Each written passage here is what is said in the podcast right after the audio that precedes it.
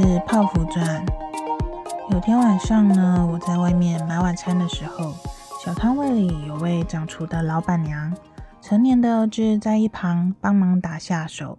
小小的店面，店内摆不下几张桌椅，老板娘麻利的手脚，边动作边跟客人聊着天。当我点好餐，在一旁等待的时候，后方来了一位看似熟客的妇人。老板娘熟悉的打着招呼。当老板娘与儿子忙碌备餐的期间，妇人闲聊似的说了一句：“哎，快让你儿子娶个老婆来帮忙啦！”当下我第一个 OS 就想说：“你怎么不生个女儿嫁过来帮忙？为什么娶老婆是娶来帮忙的？别人家的女儿都是来当男方家仆人的吗？”嗯，显示着就是很爱生气气。在内心小剧场的这段时间。我的餐点也好了，边拿着餐点边走回家时，脑袋依旧盘旋着刚刚那些画面。这就是高敏感特质之一啊。回家后，我跟我妈聊这件事，我妈说：“啊，那位妇人比较还蛮恭维啊，要说娶个老婆来倒沙缸。”我听到眉头一皱，发现案情不单纯。我说：“啊，不是一样。”为什么你们长辈都认为娶老婆是用来倒上岗的？老婆是为了娶来做事的吗？是想要一个万能又免费的女佣吧？我妈就说：“好，你们现在年轻人怎么这么拍到顶啊？不要跟你说了啦。”我内心又想说：“我才不要跟你说嘞！”哼。从以前我就对于“应该”这个标签感到很疑惑，到底为什么？什么身份就应该要怎么样？到底是谁规定的？为什么人要被“应该”这件事束缚呢？事情就只能这样吗？没有其他更好的方式吗？畅销作家周牧之心理师的书籍，他们都说你应该。书里说到，这些“应该”是文化缠足，缠是缠身的缠，足就是足部脚的那个足。当很多女生做不到书中举例的“应该”时，他们责难自己，觉得是自己的错，是自己不够优秀、不够努力，是社会、文化、家庭与个人交织而成，是为了让一个女生更符合社会期待所撒下的天罗地网。在我最爱的一部韩剧《没关系，是爱情啊》里面说到，这世上最暴力的语言是像个男人，像个女人。像个妈妈，像个医生，像个学生，我们都是第一次过自己的人生，难免紧张，难免笨拙生疏。而我更加深层的觉得，这世上最暴力的语言就是你应该是什么样子。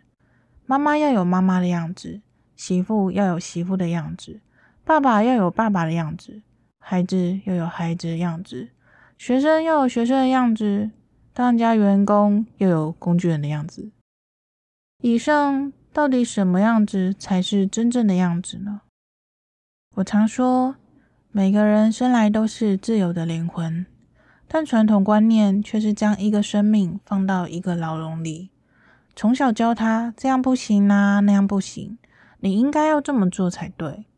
啊，我都没有那样，还不是身体健全的活到现在？对对对。过去的我的确也深陷在许多应该里面，在家中应该要遵从长辈，乖巧听话才会得到人疼爱。但我内心更多的是恐惧，因为怕不听话就会挨打。在校时应该要用功读书，获取好成绩。我在高一的时候呢，就跟我妈说我不想读书，要去工作了，结果差点被赶出家门了呢。毕业后，应该要有份收入不错的稳定工作，尽心尽力的为公司做事，才会有机会升迁。我过去也曾在一间公司尽心尽力的做了五年，当时想将这份工作视为一辈子，结果却是不欢而散。在感情中，应该要彼此互相包容，珍惜缘分，但更多的却是忍耐与委屈，不适合的彼此。终究会分开。过去我所认知的应该，让我有许多困惑与不自由。明明内心不想这么做，但却总被莫名的东西控制。到底是为什么只能这样？难道人生就只有一种选择吗？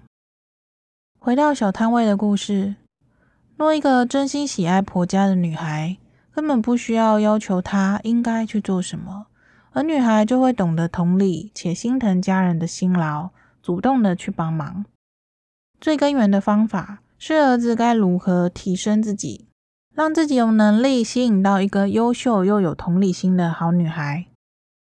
过去我每段感情都希望能跟另外一半走入婚姻，在交往期间就用尽心思对待另外一半的家人，时常陪伴聊天啊，嘘寒问暖的，送礼物啊，帮忙准备一些生活用品，帮忙做家事，帮忙处理琐事。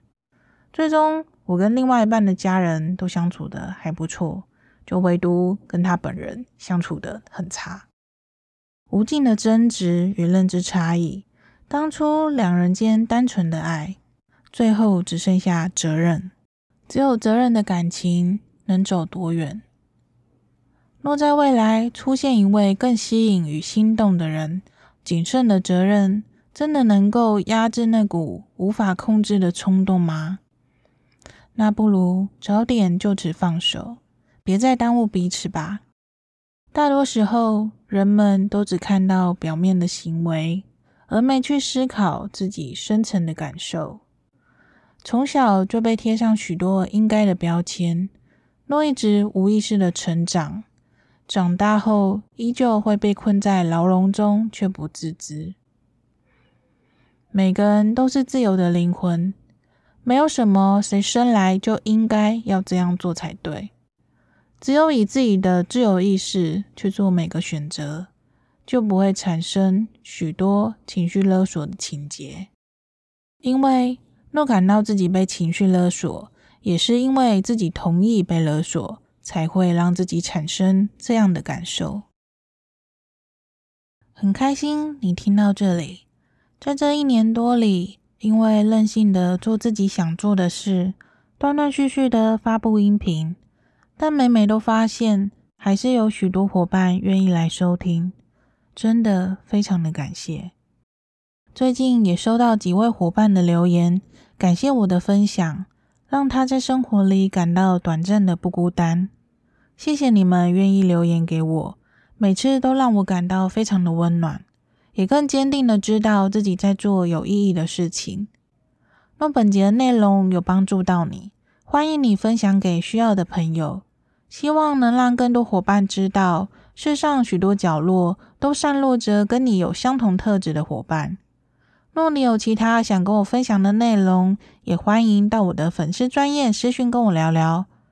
愿我们能一同成长，活成自己喜欢的样子。那我们就下集节目见喽，拜拜。